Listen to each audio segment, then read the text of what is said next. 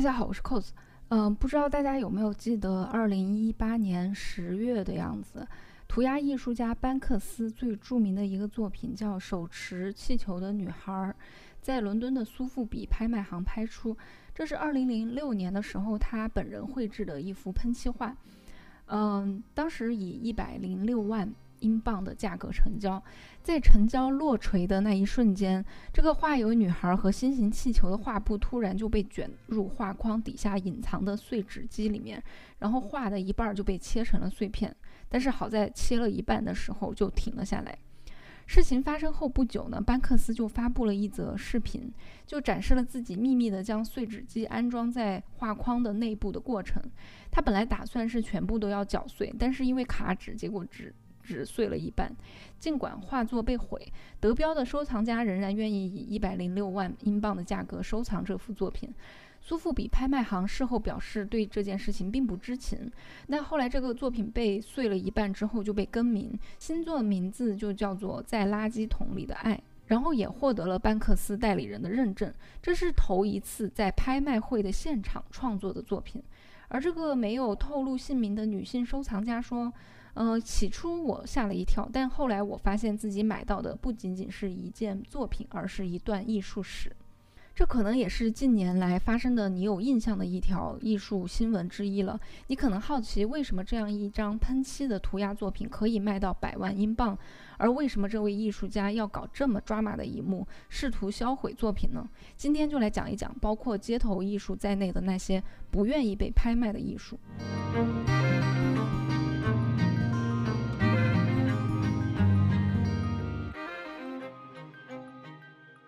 手持气球的女孩最早是班克斯2002年在伦敦的一处公共区域的墙上创作的，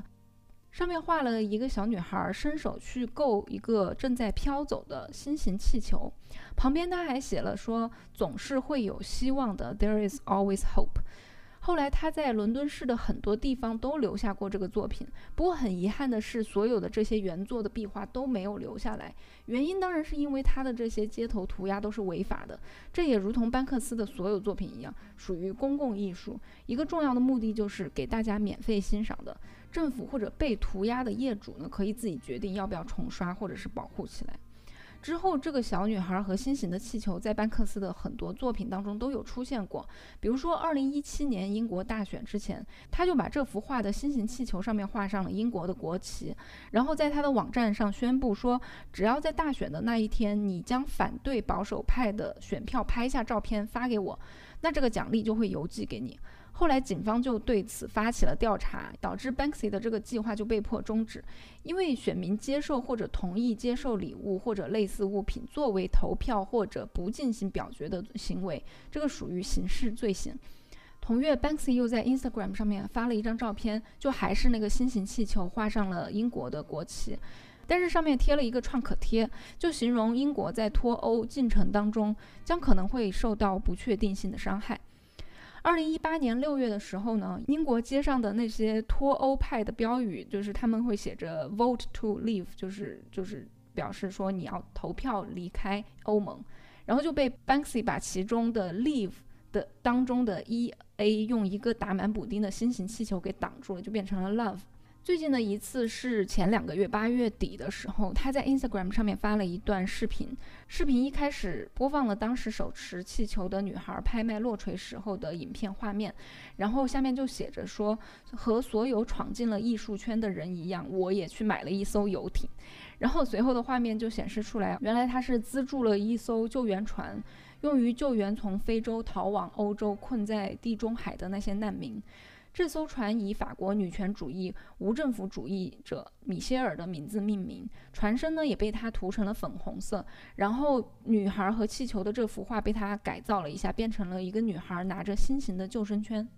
八月二十七号，这艘救援船在海上营救了八十九名难民，其中包括十四名妇女和四名儿童。刚才所说的种种事迹，你可能都可以看出 Banksy 的作品，它的主题涵盖各种政治与社会的议题，包括反战、反恐、反法西斯、反帝国主义、反独裁、无政府主义等等等等。此外，他的作品也常常会评论现世人性的贪婪。呃虚伪、绝望、荒谬以及人与人之间的疏离，就是起到这种警示的效果。而且他很喜欢用这种玩世不恭的态度来描述自己的政治倾向，像这样一个。嗯，聪明又很率真，当关心当下、关心社会上正在发生的事情，心中又怀有对人类的爱的艺术家，真的是值得被重点保护起来。嗯，我对于我自己喜欢的艺术家，还真的是不吝溢美之词。反正个人看法哈，你自己做判断。这幅画的背景了解了之后呢？但是这个金画框里面装了个碎纸机和电池，难道苏富比的人都没有检查出来吗？所以当时也有人质疑苏富比拍卖行可能事先知情，只是配合演出而已。但是苏富比高级主管在接受访问的时候就澄清说，拍卖行和名画自毁的这个噱头没有关系，他们和。他们他说他们并没有发现画框里面藏有碎纸机，因为他们被艺术家告知画框也是作品的一个重要组成部分，所以他们请来文物专家检查的时候，因为是作品的一个部分嘛，所以也就没有检查。那其实金色大画框在班克斯的作品当中也是经常出现的一个隐喻。他之前在呃洛杉矶的一个仓库里面办展览的时候，就用了金色的大画框，就是博物馆里面最爱用的那种雕花的。然后他有一幅作品，描绘的就是一个拍卖行的场景。然后画里面正在被拍卖的一幅画也被放在一个金画框里面，但那幅画上没有画别的东西，就只写了一句话，就是 I can't believe you moron actually buy this shit。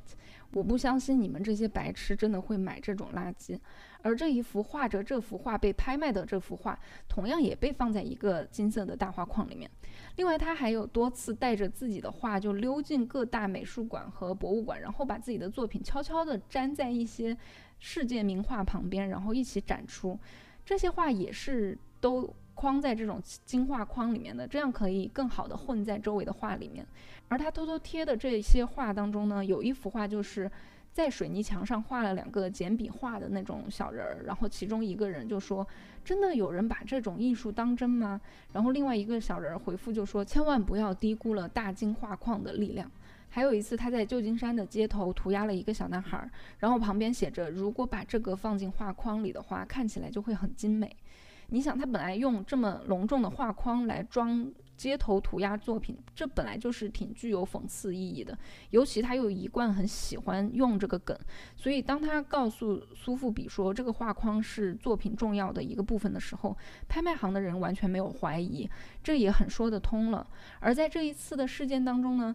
正是象征这种尊贵做作的金色画框，却正好是一个暴力销毁和破坏的角色，就还。嗯，挺有意思的。如果你听到这里想起来概念艺术那一期当中讲到的体制批判的话，说明你确实有认真听，并且理解了这个本身就很体制、很学术的术语。没错，这确实也是一种体制批判。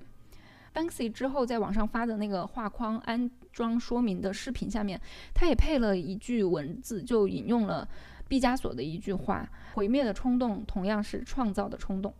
其实，艺术家蓄意破坏作品并不罕见。早在一九早在一九三二年的艺术家曼雷，他就做了一个装置作品，叫做“不可摧毁之物”。他就把刚刚分手的女朋友的照片里面他的眼睛剪下来，贴在一个节拍器的摆针上面，然后敲碎。他自己在作品配的文字里面就把就写的是。把那个被深爱着但又无法见面之人照片上的眼睛剪下来，把眼睛安装在节拍器的摆臂上，让它的重量匹配到你希望的节拍，让它持续摆动，直到你可以忍耐的极限，然后举起一把锤子，瞄准之后一击摧毁它。嗯，这就是他写的。那这种恐怖男友的行为，我就不多做评价了。后来，罗伯特·劳森伯格，另外一个艺术家，一九五三年的时候，也曾经用。颜料去整个涂掉了一幅呃威廉·德库宁的作品。德库宁是美国很著名的一个抽象表现主义的艺术家。反正这个劳森伯格呢，就用颜料去整个把他的这幅画给涂掉了。然后涂掉之后，就命名叫“已擦除的德库宁的作品”。这是劳森伯格划时代的作品，它的意义就在于说对经典作品的破坏重构，并且衍生出来新的含义。当然，在当时这个行为可谓是惊世骇俗了，所以，嗯，很多人对此都表示非常的震惊。除此之外呢，尼基桑法勒是另外一个很有影响力的女性和女权主义艺术家之一。六十年代的时候呢，她搞了一个射击绘画，呃，灵感就来自于波洛克抽象表现主义的行动绘画。咱们在抽象艺术那一期讲过，这一类绘画表现的重点在于绘画的过程的动作。那他这个创作过程其实也是一个行为艺术的表演过程，在表演当中，他会在麻袋里面装满颜料，在外面再裹上一层塑料布，然后用点二二口径的步枪打破袋子，让颜料四处泼洒，呃，用一种破坏的行为来完成作品。他也邀请看展的人也来射击，整个过程很像是在谋杀一个画作，让颜料像鲜血一样流出来，然后重生成为一件更好的作品。他用的是一种很男性、很暴力的方式。后来大家也了解到，他小时候被父亲性侵留下了阴影，这是一种他发泄和疗伤的方式。所以毁灭艺术品的行为倒不是什么新鲜事了。不过在拍卖场上落锤的时候直接销毁，应该好像是第一次。在这之前，其实有过一些班克斯的作品被拍卖，但是估计班克斯都没有机会来搞这个恶作剧，因为。这些拍卖的都是他人利用班克斯来赚钱，包括班克斯赠予的画呀，或者是他画在墙上，然后如果这个墙是私人业主的话，他们通常就会把整个墙敲下来，然后拿去拍卖。他几乎从来没有通过展示画或者是卖画来赚钱，除了唯一的一次，就是他二零一三年的时候在纽约中央公园支了个摊儿，请了一个大爷在那儿卖他的亲笔签名的原作，标价只要六十块钱一张。然后一个下午只有三个人来买，还有人讲价，就最后半折买了。总之，他把这个过程拍下来发到了网上。嗯，这个人还真的是很爱拿人类做实验，并且观察呢。但除此之外吧，你在拍卖行看到的班克斯的拍卖，其实基本上都是二手拍卖。这个其实大部分别的艺术家也是这样的。嗯，艺术家根本是没有办法从中获利的。艺术家对于自己的作品被这样的拍卖以及被什么样的人收藏，他们其实是很无力的。班克斯就是试图想要夺回一点这样的权利，至少是试图。Banksy 十多年前曾经创作了一幅画，叫做《黑猩猩挤满呃伦敦下议院》，画的就是伦敦下议院开会的场景，但是里面所有的议员都被画成了黑猩猩。结果后来英国就脱欧了，然后两年前在苏富比。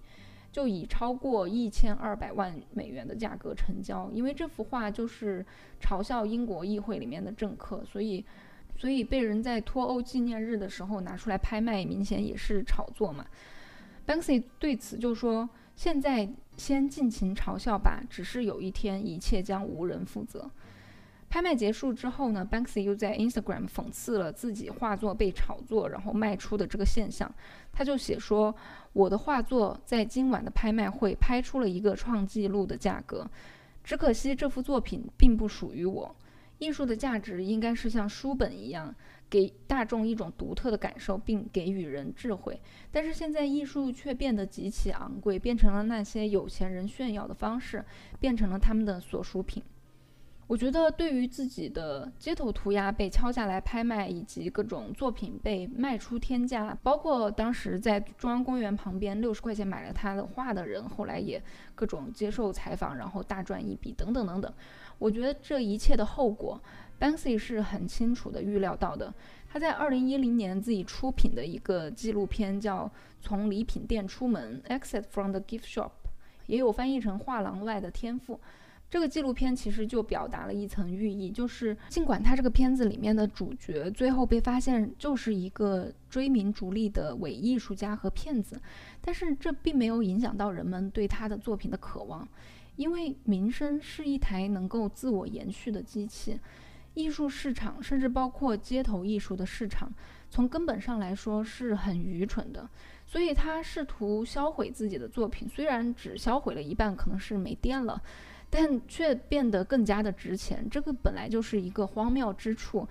这可能也是他预见到的。当然，他可能不是预见到只销毁了一半，他可能预见到的是，就算整个全部被销毁，但可能也会变得更加值钱。他预见到了这些后果，并且想要展示给大家看这一荒谬之处。其实，艺术家们去对抗体制和资本，尽量让自己的作品无法被拍卖和收藏的努力，已经由来已久了。街头艺术家是其中的一种。他们希望艺术品就是免费的，是给大众的。当然是一部分的街头艺术家，也有一部分他们很想要赚钱。那行为艺术是另外一种。二战之后的消费主义和流行文化占据了英美，连艺术市场都开始偏向消费主义，所以就出现了一波行为艺术家跳出来说，他们要创造无法被博物馆收藏的艺术。因为行为艺术是无法像普通的雕塑、油画等等作品一样被销售、被拍卖、被收藏，乃至被市场所引导，所以艺术家们会觉得自己掌握了创造的主导权。这是一种反体制的行为，也是反资本的行为，是一种新的艺术形式。这一波先锋的艺术家就包括了我们曾经提到的小野洋子和草间弥生。比如说，小野洋子有一个很有名的行为艺术作品，是一九六五年的，叫《切片 （Cut Piece）》。表演过程就是小野一动不动地坐在呃舞台的正中央，然后观众按照顺序登上舞台，用剪刀去剪他的衣服，随便你剪哪里都可以。这次表演算是观众和艺术家的一个合作，将看与被看整个颠倒过来，然后通过不断重复剪衣服的这个行为，暴露出当时尚且默默无闻的日本青年女艺术家在多重意义上。都属于社会弱势这个现实。小野通过这种不动声色的方式来揭露出一个问题，那就是投向视觉艺术的视线，其本质就是一种包含着男性欲望的潜意识中的暴力。那你说这种作品要是艺术家不配合、不愿意，你要怎么去收藏和拍卖呢？另外还有一个叫做 Chris Burden 的艺术家，他有一系列电视广告的作品就很有趣。呃，一九七三年的时候呢，他先后在洛杉矶和纽约的电视台去购买晚间的广告时段，然后播放他自己做的广告，其实是行为艺术的呃录像。他当时就按照黄页中的号码去挨家挨户的问电视台的价格，然后发现午夜的广告很便宜，所以他就买了很多，然后每天都循环播放他的这个行为艺术的录像。这个行为艺术的名字叫做《柔软的穿过黑夜》。这个视频的内容就是他自己赤身裸体，背着手，然后扭动着爬过了一段洒满了碎玻璃渣的地面。你就想象一下，假如你自己在家晚上看着电视，然后电视就像平时一样放着就深夜肥皂剧或者什么洗衣粉广告、饮料广告，然后画面突然出现一个只穿着内裤的男人。然后在地上一堆玻璃碎片上面一边喘息一边往前面爬。十秒钟之后，又继续播放正常的广告，或者是播放正常的肥皂剧，整个画面就很搞笑。那他说他这个作品呢，是为了告诫大家，呃，消费主义给人们带来的恶果，就是 TV will kill us like this，呃，电视就会像这样子杀死我们。像这种作品的话，如果艺术家愿意，那可能还可以收藏这段视频。但如果光有视频没有上下文的话，没有被放在肥皂剧中间，没有被放在那些其他的广告中间，那就很不完整了。就好像那些从街头被敲下来拍卖的涂鸦艺术作品一样，涂鸦艺术本来就是要和周围的树木、街道、公共设施等等产生关系的。当然，和其他的艺术形式一样，行为艺术圈子内部呢也有不同的流派的解读。比如说，有些艺术家就认为，行为艺术的生命存在于当场，就是艺术家表演这个行为艺术的时刻。因此，行为艺术不能够被拍照、录影、记录，然后重新再现。任何企图进入金融或者经济市场的行为，都被认为是对行为艺术的背叛。但是，也有一些艺术家认为，行为艺术的魅力来源于不同的观众在不同的空间、时间对行为艺术的理解，因此它具有多样性。但不管怎么说，呃，收藏界就还是不放弃嘛。从六十七十年代开始，博物馆就一直尝试去收藏这些行为艺术，包括收藏行为艺术家表演时候用的道具或者视频。那一旦可以被收藏的话，就会有买卖。随着技术进步，拍卖行现在更有办法去用全息投影或者 VR、AR 的技术来买卖行为艺术了。比如说上个月。嗯，应该是上上个月十月的时候，佳士得就在伦敦拍卖了玛丽娜·阿布拉莫维奇的呃一个作品，叫做《生命》，这是拍卖史上第一个混合现实行为艺术作品，当时的成交价为二十八点七五万英镑。《生命是一项十九分钟的行为艺术作品。通过目镜和创意制作技术，就可以把艺术家的视野活现在眼前。观赏者眼前会出现艺术家的全息影像，它会在嗯直径五米的范围内走动，最后消失在空气当中。这个玛丽娜·阿布拉莫维奇啊，就是在中国不知道为何特别火的那个女艺术家。可能是因为她和前男友在中国长城上面进行了一场长达九十天的名为“长城漫步”的行为艺术，然后呃相遇之后就分手了。然后多年之后呢，又在她一个行为表演的现场，她前男友又忽然间的出现，呃坐在他对面，然后与他对视。你们应该就想起来了，网上有很多很多他们两个的视频，但反正不知道是阴魂不散的前男友故事还是。